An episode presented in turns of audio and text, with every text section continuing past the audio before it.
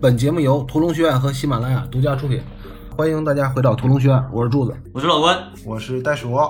那个，我最近看了几条评论啊，有一个朋友说这几位说话有点结巴。对我们这个播客最开始起心动念想要录的时候，是因为我们几个人说话都比较结巴，然后这样呢就形成了我们一个结巴互助治疗小组。我们是来这儿治疗的，所以才变成了一个播客。后来已经好多了，我起码剪掉了一半的结巴，哒哒哒哒哒哒，全剪掉，就留了哒哒。还有朋友问怎么加我们的微信群，就是搜“屠龙学院”的全拼就能找到我们，然后他就会把你拉进群，好吧？上次咱们聊到了五十二分十九秒到一小时零三分四十六秒，呃，我觉得这场戏可能是昆汀拍这个电影最想拍的一场戏，也是他自己拍的最满意的一场戏啊。这场戏大概意思就是金先生看到大家都走了之后，就是有点反社会人格的这哥们儿就开始要折磨这个被抓的警察。在我看来，就他折磨这个警察的动机就特别简单，他根本也不是想套这个警察什么话呀什么的。我觉得他就是恨警察，可能他也是恨所有人吧，除了那个乔老大那么爷俩之外，反社会人格吗？所以他就是想杀人取乐。就在这个金先生非常仪式化的、非常戏谑的割下了这个警察的耳朵之后，他又拿来了汽油，要准备烧死这个警察。这时候半死不拉活的程先生开枪了，就这一枪打的不是一枪啊，是打光了枪里所有的子弹。但是这几枪是在情理之中，又在大家的意料之外的。我觉得这个是特别棒的。我觉得每个电影都应该有一次这样的反转，就是呃有一个几乎被你忘掉的小配角，然后这时候突然对整个剧情起到了一个逆转的作用，非常棒。之前没有程先生啥事儿吧？这场之后，程先生的故事才开始。我是觉得啊，杀警察这个段落啊，之前昆汀化身自己是那个粉先生嘛，就这一场，昆汀又化身了金先生，就凶残而又调皮。嗯，他自己的人格就分裂了，就是二十四个 B 里那样啊。我觉得他的人格基本上也就是这样的，他自己生活中没法实现嘛。就金先生帮他演出来了，包括什么把耳朵割下、对耳朵说话那些，都是他特别开心的那种。其实之前一开始大家就放音乐啊什么的，大家都觉得还是在玩闹。直接到那个金先生拿把刀歘一下把那脸划一下，开始割耳朵了。基本上就本部电影吧，可以说是最血腥的场面。但血腥的场面吧。他还是避开了，摇出了那个 Watch Your Head，还是昆汀那种小趣味在里边。这一场戏我还想说的就是之前上一集吧，嗯，老关说到那个在金先生出门之前，他们去抓警察的时候，嗯，就屋内屋外那个声音气氛有一个变化，里边特别安静，外边又特别闹，嗯。但这一场呢，其实恰恰相反啊，屋内因为音乐开着那个七十年代那个 Billy 那个特别闹腾，像一个轰趴馆一样。然后外边呢又很安静，也是形成了一个反差。这场戏其实我还有个疑问啊，不知道是穿帮还是什么，在一小时零二分二十秒的时候有一个镜头，我给老关调到这儿啊，我现在不知道我在说啥。对，因为现在录音的时候，老关和袋鼠其实是在一个空间里边的。柱子现在天天不让我摁，我都不会说话了。不是我不让你摁，是大家不让你摁。我觉得这个是后补的，你说的这个画面，一小时零二分十八秒。对这个镜头吧，我是后补的还是穿帮的？反正一开始我还想高级了，我以为这是个移轴镜头，不在焦平面上，两个东西还都是实的。我先给大家描述一下这个画面吧，因为有的朋友不一定能方便看啊。这个画面是在一小时零二分十八秒左右，是前景带着这个警察的关系，也就是他的后脑勺拍躺在地上的程先生。无论从哪个方面来说吧，就这俩人都不在同一个焦平面上，因为有一个人的头是距离摄像机更近的，也就是程先生是离摄像机更远的，所以这个镜头应该是程先生的画面应该是实的，那后脑勺应该是虚的。但是呢，结果这个画面就变成了左右一边一半，这个后脑勺也是实的，后景的程先生也是实的，所以袋鼠才说这有点像一个移轴镜头拍出来的，同时把两个不在同一个焦平面上的两个东西拍的都很实。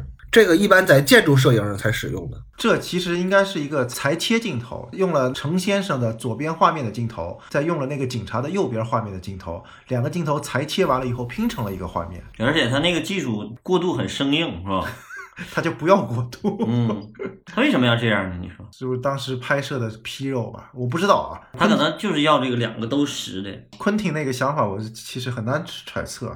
最后要说的一个就是警察特别窝囊的说：“哎呀，老子的耳朵被割了，我被毁容了。”这个跟剧本上其实不太一样。剧本上其实程先生一直还是语气语气我看不出来啊，就比较平静的在安慰他，跟他诉说剧情，叙述就外面警察已经埋伏了，等那个谁乔过来以后，我们就会抓住他，再等等。但是他在这里边演了一个发火，这个发火，我觉得提姆罗斯啊，他那个改的就特别好，就特别对情境。我说这场戏基本上奠定了昆汀的整个暴力美学的一个基础。你说这哥们儿的趣味就在这场戏上。刚才柱子说的差不多，就这意思。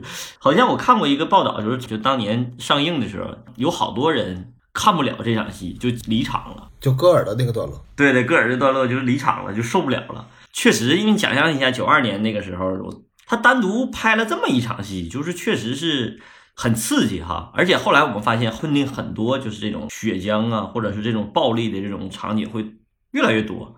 奠定了他基本上一个风格。之前我们看到这个熊先生倒在那块儿的时候，流了好多血，他也就无非是属于静态的血浆。对对对，那这场就相当于那种变态的暴力了，就是相当于这个风格奠定了以后，后来他拍的就更加肆无忌惮了。他就喜欢这刺激的东西，而且观众其实看昆汀的戏，基本也是奔着这个来的。我感觉 很多时候都是，尤其杀死比尔是最明显的，太爽了，看流血看这么爽。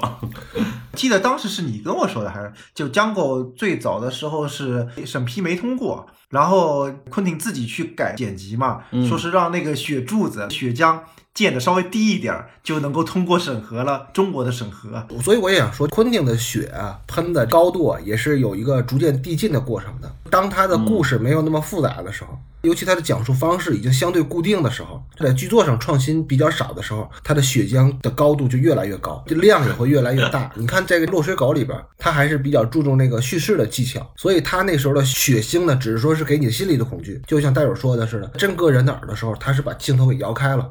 当然了，这是他的一个趣味啊，并不是说他做不到什么的，他只是说觉得这样更有趣一点，让你脑补那个耳朵怎么被你割下来的这种感觉。昆汀的暴力或者昆汀的残忍程度，其实是在后来他逐渐升高的，尤其他到后来他就特别喜欢用火焰喷射器烧人啊什么的。但他在最开始之初的时候，还并不是说那么迷恋怎么把人碎尸万段或者怎么把人整死这个。柱子就说，昆汀到后来基本上就是面不够蒜来凑。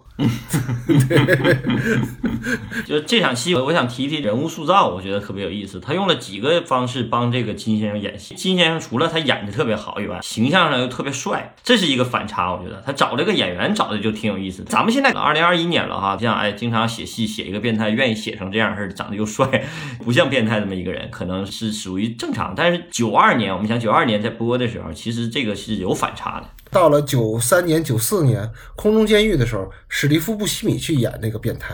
只有史蒂夫·布西米那样的牙不齐的，然后长得贼怪的大眼儿还贼瘦那种，那个才是变态。首先，这个演员形象上是一个反差，选的特别好，特别有意思。第二个，他这人物造型上，这哥们儿他把外头那个黑西装给脱掉了，脱掉露了一个特别干净利落的白衬衫，他那个枪绑在身上，就是像警察一样的那种，背了一个枪袋，特别帅气。紧接着他放了一段音乐，音乐我们之前我们提过了，他用了两次电台嘛。这是第三次用，就是柱子那个理论，就是什么什么好好东西，三次理论，对，好东西用三次，用两次你不够，这用三次，三番四抖嘛，这不是我的理论，这是相声理论，相声理论，对对对，三番四抖，而且在这里头，这次实际上是用的最极致的一次，要用这个音乐的节奏感跳舞。这个就也很变态，你知道吗？还有一个很重要的一点，他拿那把匕首，刮胡刀。对我就是正常情况下，理论上讲，他应该是拿把匕首出来，肯定感觉更恐怖。但他没有，他这哥们拿了一把刮脸刀，就相当于拿刮脸刀，要是惩戒一个人或者拉一个人，感觉更恐怖。你知道？我觉得这几个点把这个人物或者把这场戏给塑造的特别好，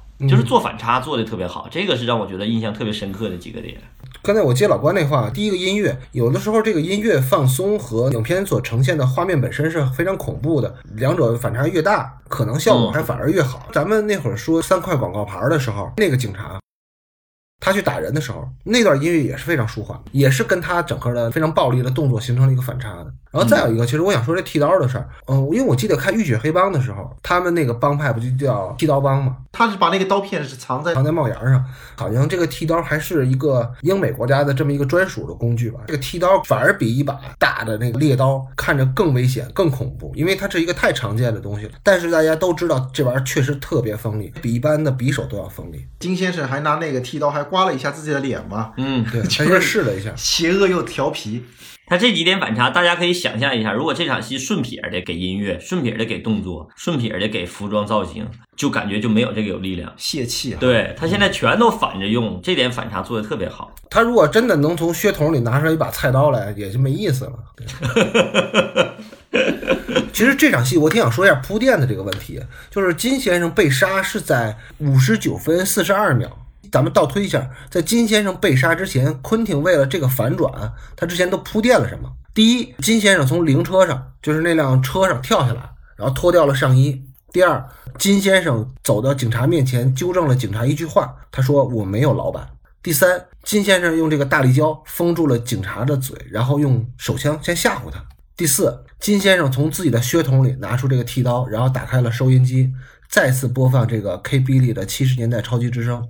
第五，金先生去检查了程先生的状况，发现他还在昏迷当中。第六，金先生割下了警察的一个耳朵，还拿着他的耳朵对这个警察说话，这是对他的一个羞辱，对吧？变态了，他把一个警察变成了一个梵高。第七，金先生走出了仓库，到车后备箱里头，若无其事的拿了一桶汽油，然后回到仓库浇在警察身上，准备烧死他。就在他要点燃汽油的时候，程先生开枪了。我刚才说的这一串的铺垫。只有有了这一串特别特别长的、漫长的铺垫之后，最后的程先生这几颗子弹才会有力量。如果说他干到第四步的时候，他拿到剃刀出来，然后金先生就把他开枪打死了，这就没意思了。程先生必须得让他的表演达到高潮的时候，马上就要点汽油的时候，然后才开始打死他。我想问的一点就是，你俩觉得为了这个反转铺垫这么多？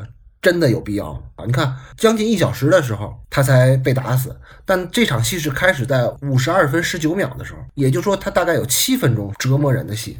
这个就是昆汀的乐趣嘛。他的乐趣还包括他认为所有的黑帮都是理发店里出来的。白先生带把梳子，金先生带把刮胡刀。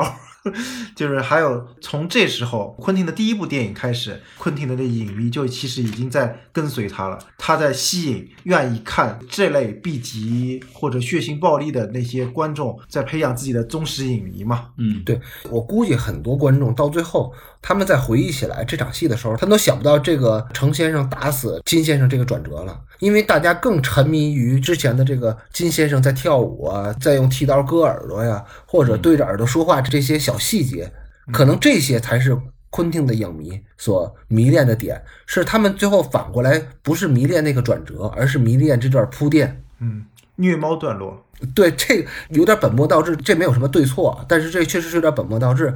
如果一个相声演员他因为长得帅、唱歌好听，然后他出名了，然后那其他的人就得哭死，尤其那些歌星就得哭死。为什么是一个相声演员、一个喜剧演员，因为长得好看，然后唱歌好听，他红了？所以这个昆汀的电影有时候不好分析是在哪儿呢？咱们分析所有的电影，它好看是因为它的结果，但是有时候昆汀的电影好看是因为它的原因，或者说昆汀的影迷喜欢它是因为原因。我喜欢你那些没有用的东西，而不是我最后喜欢你那个戏剧上的转折。那你分析一下那个秦霄贤的相声吧。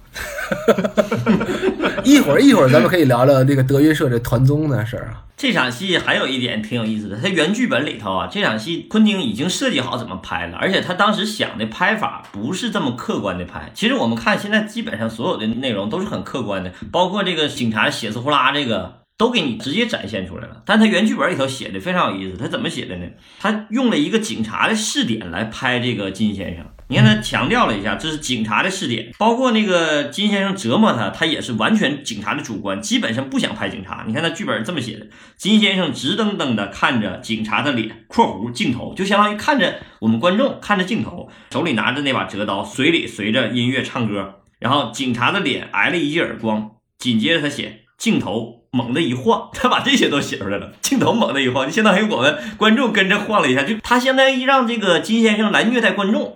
然后让观众感受到这个警察那种痛苦感，然后他突然伸出手去割掉了警察的耳朵（括弧警察括弧我们的耳朵，就接着割掉了我们的耳朵。就是观众的耳朵。对他剧本整个都是这么写的，包括镜头猛地摇晃，然后金先生举起那只耳朵让我们看，他都是这么写的，剧本是这么写的。后来他，我估计他也这么尝试了一下子，后来他感觉这样是可能还没有那么恐怖，还不如直接客观展现更恐怖、更更感觉更虐一点。因为观众看不到这个警察的痛苦感，可能我们想象一下，这场戏如果我们要这么拍的话，会出来什么效果？可能不一定有现在这个效果好。所以说那会儿啊，昆汀最开始写剧本的时候，或者是他那会儿想拍戏的时候，脑子里。想的基本就是很主观的一种拍法。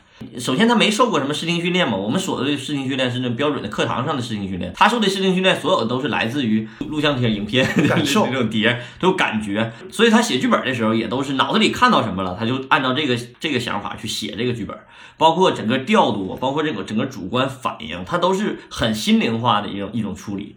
这能看出来这个整个人的一个成长。我觉得这个挺挺有意思的。他那会儿就是没有 VR。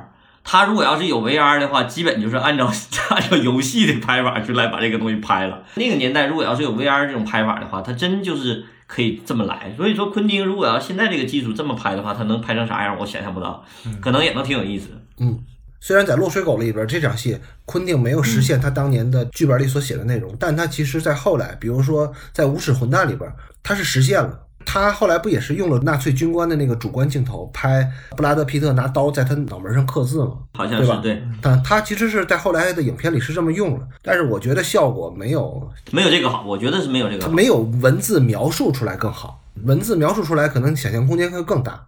就客观的恐怖，恐怖还是主观的恐怖更恐怖？对对对，其实真正的恐怖片是应该那么拍的。咱们想象一下，是那种主观拍法，感觉更恐怖。其实这里边就是一个视觉恐怖跟心理恐怖。但是昆汀的片子又不是说纯走恐怖路线了，他还有好多特别黑色幽默的或者诙谐的东西在里边。对，所以会把他的那个恐怖感给削弱掉。所以他后来选择了客观的方式嘛，更强化这个血丝呼啦这张脸。他如果要不强化这个的话，那个效果可能不一定出得来。你看，昆汀在这么早就把金先生给打死了，而且程先生的身份也暴露了。那么，其实，在后边他必然会有一个更大的反转，才能让这个剧情延续下去。因为咱们现在才到一小时左右嘛，他后边还有半个小时的戏呢。咱们看一下他下边关于程先生的闪回是怎么用的，在一小时零三分四十七秒到一小时零六分三十一秒。前两天我病了嘛。实在是看不了正经东西，所以我就补习了一下今年不怎么红的一个团综，叫德云逗笑社什么的。我看完那个团综之后，我再回头拉这个片子的时候，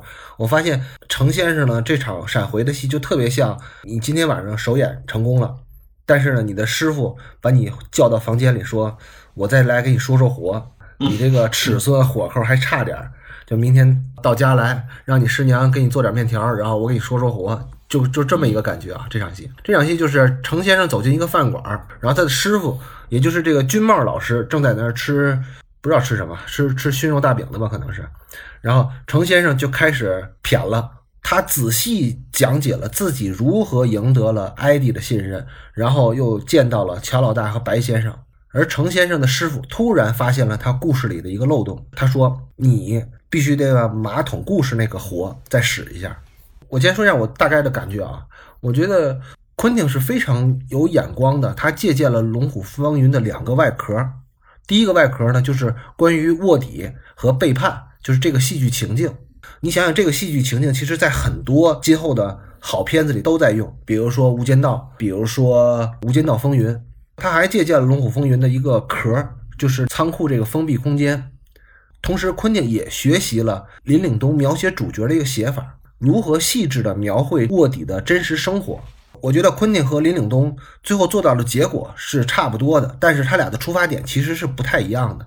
因为在林岭东的电影里，他描写卧底，也就是周润发演的那个角色的生活，就是让观众有代入感，对这个主角建立情感投射。但是我不觉得昆汀描写人物是为了让观众对程先生有仰慕之情啊，或者说有理解之同情啊。我觉得他不是那样，不像是大家所有人对梁朝伟那个角色的认同那样，他是让观众对这个角色有一点审视，是要跟观众之间还建立一点距离。所以就老关说的这种新的观演关系，就不是传统的我塑造人物。让观众去理解人物，让你和人物产生共情。在昆汀的角色当中呢，他会拿捏这么一个尺度，在后边整段的一个闪回，他不是把这个人物塑造多完美，或者说塑造的多么深入人心，他也不让观众沉浸在这里边，而是始终保持一个围观或者叫审视的距离，可以把它更能理解为吃瓜。我在看他表演，而不是说我要理解同情他。哪怕像老关这样的眼窝最浅的观众，他到最后程先生被杀的时候，肯定也不会有同情的眼泪的。这个就是昆汀他和以往的传统型的那些导演，包括像林岭东这样导演做的不一样的地方。那如果说真的有观众在最后一幕就程先生被杀的时候，哇一声哭出来了，就像老关那样的观众，那就说明他看错了这个落水狗这片子了，他理解错了。人昆汀不是这么想的。还是给你白话故事嘛，让你听一个好玩的故事，让你有这个距离感，这个是对的，这个特别好说的。就这一段的结构就特别好，它闪回就闪了几个段落，嗯，在闪回里边再闪回，闪回里边再闪边，我就觉得这一段让我看的是最津津有味的。整个段落的内容还是很无聊的嘛，对，就是如何做一个卧底人设这块做完整，然后把这个台词让观众来听，这并没有多大意义，然后我也不觉得有多好玩。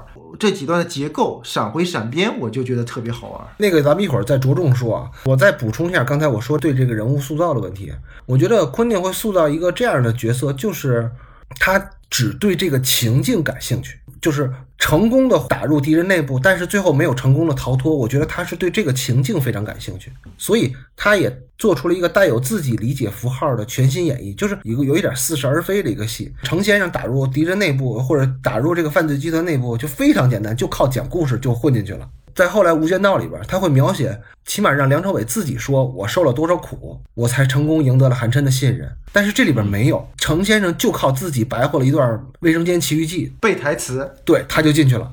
而且昆汀自己对这个卧底的评价，也在自己的台词里边，就后边的戏的台词里边说出来了。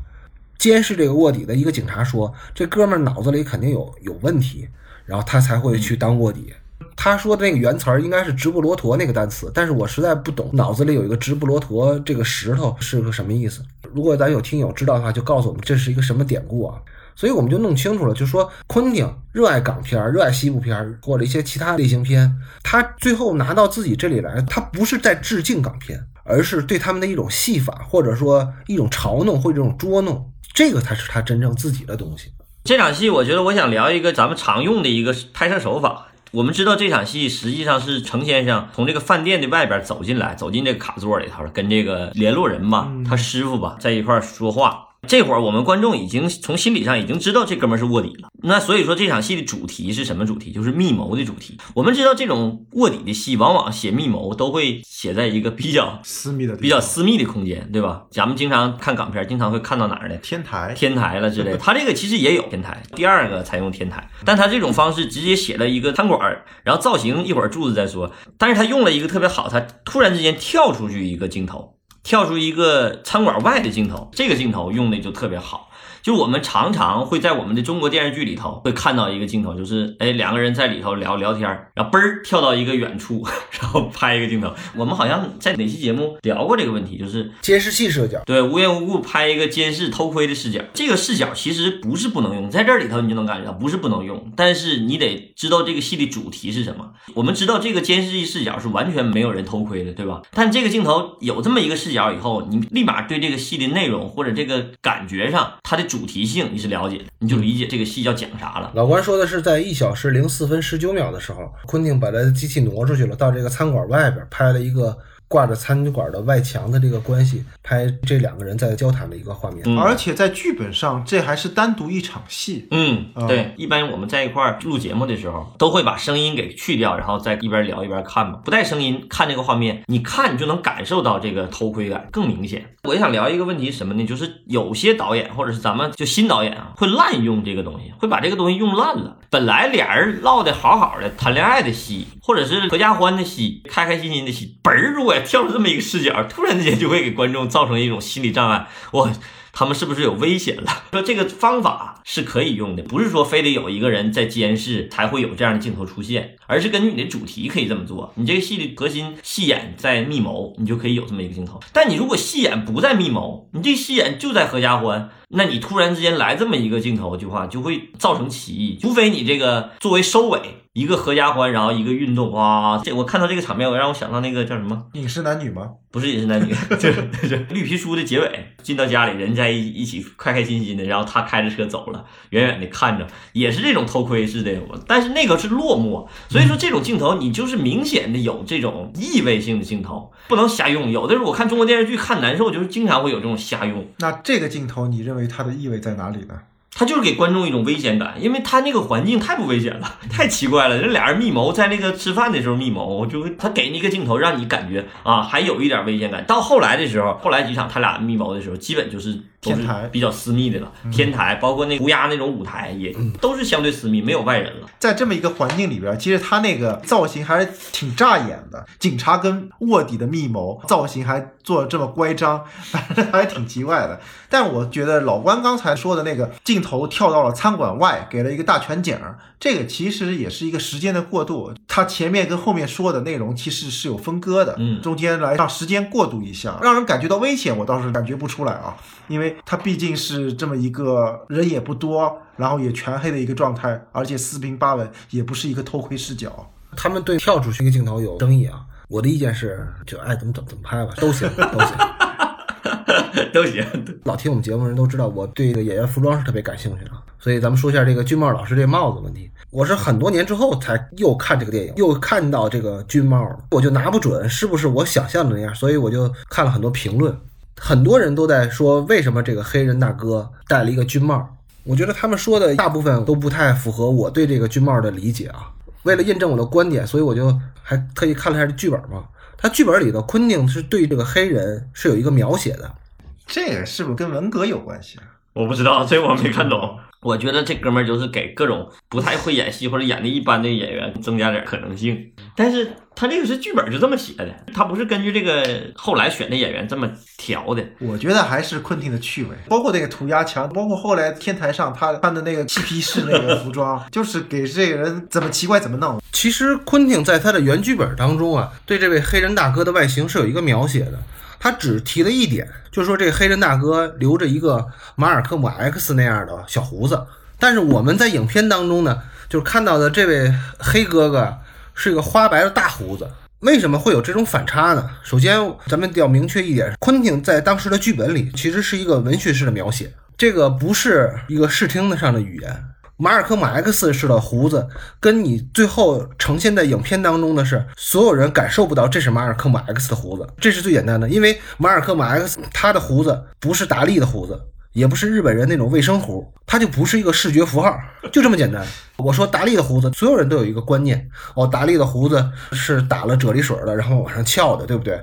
但是呢，不是所有人都能一眼看出来马尔科姆 X 的胡子什么样。因为如果搜马尔科姆 X 他本人的照片的话，你也觉得他如果留胡子的时候也没什么特点，这个就不是一个视觉符号。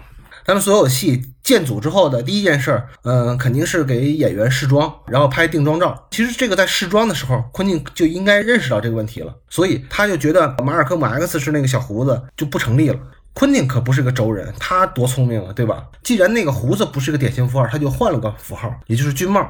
那为什么是军帽呢？我们就要说一下这马尔科姆 X 是谁了。嗯，我估计很多人都知道马尔科姆 X 是谁，因为他应该是跟马丁路德金齐名的这么一个黑人民权运动家。在当时，不光是马尔科姆 X，他那些黑人运动的参与者或者说领袖吧，他们都特别崇拜咱们这边的一个老人家。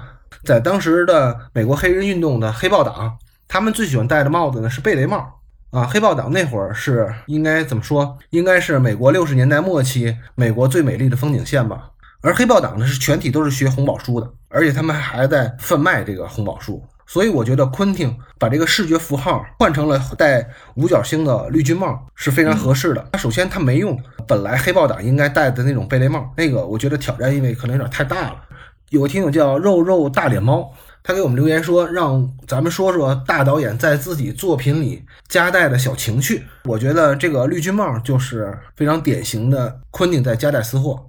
包括后来在天台上的戏，让那个黑人穿的跟个嬉皮士一样，其实也就是那个年代那种思潮吧，嗯，对呃，外部的一个特征显现。对，但其实你像我们这么一个特别严谨的学术类的节目，我们是不应该说这个的。为啥呢？因为怕疯，所有的这种解读都太过主观了。我们提倡的节目样式是摆事实讲道理，但是既然有主顾提出这个要求来了，我们就尽量满足。我下面说的就是我自己的琢磨啊，就为什么昆汀会让这个哥们儿戴这么一个军帽。首先，咱们可以肯定的是，如果说昆汀在自己的电影里出现这么一个人物，他肯定是不反对像黑豹党啊，或者马尔科姆 X 教授或者马丁路德金这样的人，他肯定是认同或者同情的，对吧？那为啥呢？就很简单，大家听听昆汀这个名字。昆汀·塔伦蒂诺，这一听就不是德裔或者说安古鲁萨克逊人的名字，嗯，要不他也得叫个杰瑞啊、汤姆啊什么之类的，对吧？昆汀作为一个意大利后裔，自己本身在美国就是被歧视的，也是被排挤的那群人之一吧？为啥呢？就是因为宗教都不一样，从起根就不一样，对吧？美国人在嘴边挂的是上帝保佑美国，意大利人会说圣母玛利亚保佑美国。这地根就不一样嘛，教派不一样，而且长得也不一样。你想昆汀长啥样？黑头发，那个眼睛的颜色偏深，个头虽然不矮，但是一看你跟那些像川普那样的人就不是一窝的。麻衣那什么，从麻衣神像上看，他们就不是一窝的。你再加上那个意大利人去的去移民的又晚，你要去美国的话，大多数都是穷人嘛，受教育程度又低，去了之后就只能当产业工人，所以他后来他们就都是小商小贩啊、黑帮啊。总不可能有一帮富商说咱们组织几个哥们儿一块儿去移民美国吧，然后再组织个黑帮什么的，不可能，那都是。另外，咱们在聊那个致命女人的时候，其实也出现过这么一幕。咱们还记得那个六十年代的两口子在刚到那个社区的时候，发现自己的邻居居然是一对意大利夫妻，就他们那种蔑视嘛。在库布里克全金属外壳那个电影里边，大家我不知道还有没有印象，大家可以去找一下看一下啊。他们军营里边好像是在罚他们做俯卧撑，还是在干什么？说他们喊那口号，大家不知道还有没有印象？他们的口号是说：“我们这里没有种族歧视，我们不鄙视黑人、犹太人、意大利人和墨西哥人。”我觉得意大利裔或者在美国的少数族裔，每天都被这昂古鲁萨克逊人或者说这些德裔民族给地图炮了，所以他们就愿意拿这些黑人的事儿啊去挤兑一下这个主流文化，因为。敌人的敌人就是老铁，这是我自己对这个军帽的解读啊。其实说实话，它还是挺不合适的，不合时宜的。如果是一个正经电影，不是昆汀电影啊，也不是说昆汀电影是不正经电影，反正 对，反正就是这意思吧。不是说昆汀电影不是不正经电影，反正也不太正经。你如果是一个严谨的电影，就我之前说的吧，警察跟卧底来见面，怎么可能穿的这么奇装异服，这么乖张，然后让别人来？注意他，对 对，就是反正也只有昆汀会不在意，或者说我刻意。这说到这儿，我想多说一，有其实有时候我挺不挺不理解，就那些移民到白种人聚居地或者以白种人为主的国家的人，然后再回头骂自己的出生地的人，就他们那种那种心里是咋想的，我就。想象不出来，就他们那种特别不拿自己当外人的感觉，他们那种自信心是怎么建立起来的？有一个学派叫皈依者，皈依者狂热。对，皈依者狂热，你让大家自己去查，这个有心理依据的。皈依者狂热是一个很值得探讨的一个心理学现象。对，这种其实可以用到各种场合，包括宗教，包括移民，都可以用到。但关键关键还有的人是身在华夏，然后心系美洲，精神移民出去了，但肉体还没走成。那种人也也挺逗的，咱咱这都不说说了啊，那不是咱们要探讨的话题啊。咱下一场戏啊，说的够多了，该得罪的已经都得罪光了，是不是？对，好，下边场戏啊，下边场戏了不得了。你想想，这场戏可是多年以后的香港电影金像奖和奥斯卡最佳影片的雏形的一场天台戏啊，在一小时零六分三十二秒到一小时零八分十七秒。我特别想跟大家说，大家如果你是花了六块钱来买这期节目，你真是抄上了。为啥呢？因为在这场戏，昆汀就把自己时至今日写剧本的毕生绝学的一半教给大家了。咱们看一下这个他的绝学是什么啊？啊，绝学一会儿再说，先说这场戏大概内容是什么啊？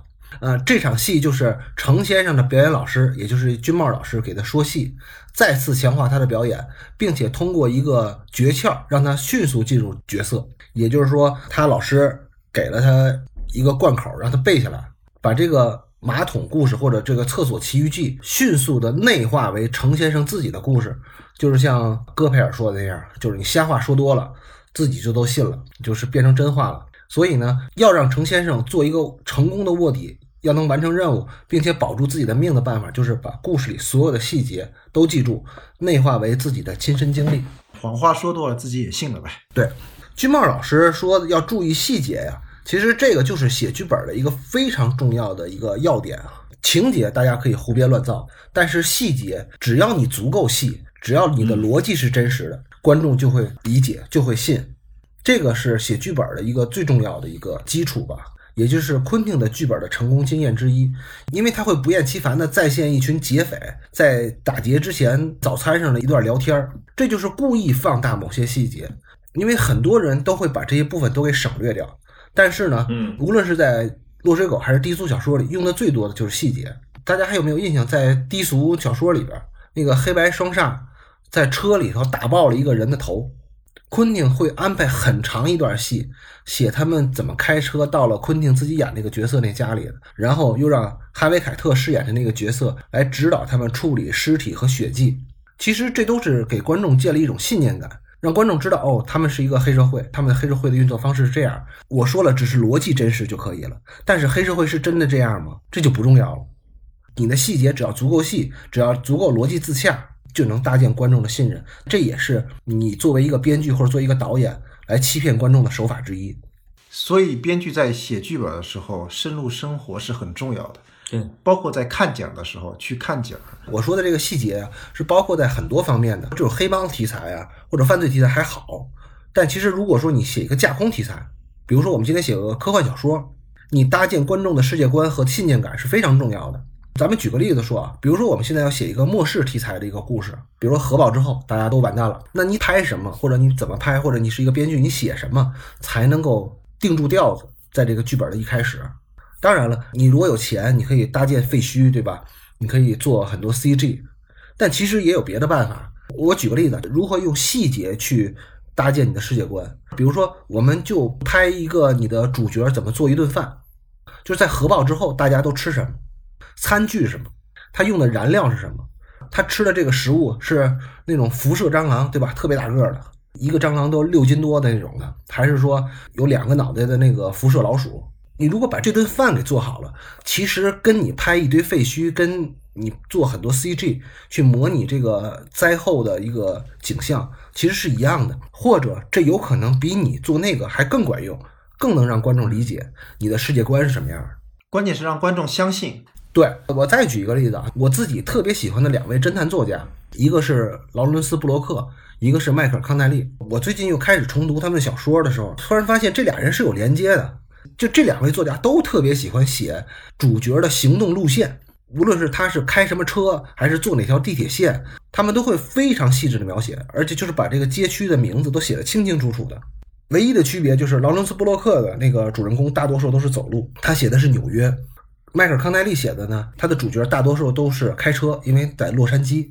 在写小说上来讲，你这么强调细节的真实。就是要给观众一个特别强的一个信念感，就是你的案情怎么离奇都可以，人物再怎么古怪，或者说你在生活当中没有见到过，这都可以，这观众都可以接受。但是你要给观众搭建一个他能够接触到过的生活上的细节的真实，这个是你做空想式的故事的基石，细节才是基石。如果没有这个，就变成空中楼阁了，观众就不会信了。为啥好多人都觉得那些仙侠片不是特别好？其实仙侠片最大的问题就在于太仙了，都不落地，就会让很多人都从这个情境当中跳出去。不是落地的问题吧？是细节不够。就是细节不够。你看，你没见过这些，比如说神仙姐姐和神仙哥哥，他俩怎么涮羊肉，从准备到最后涮出来这一锅肉，你没见过他们有这样的细节的动作。你看他们都是吃的那些，看那个模样都像吃不饱的东西，然后喝的都是那些不太解渴的东西，所以你就觉得那种故事就会让你有一种空灵感。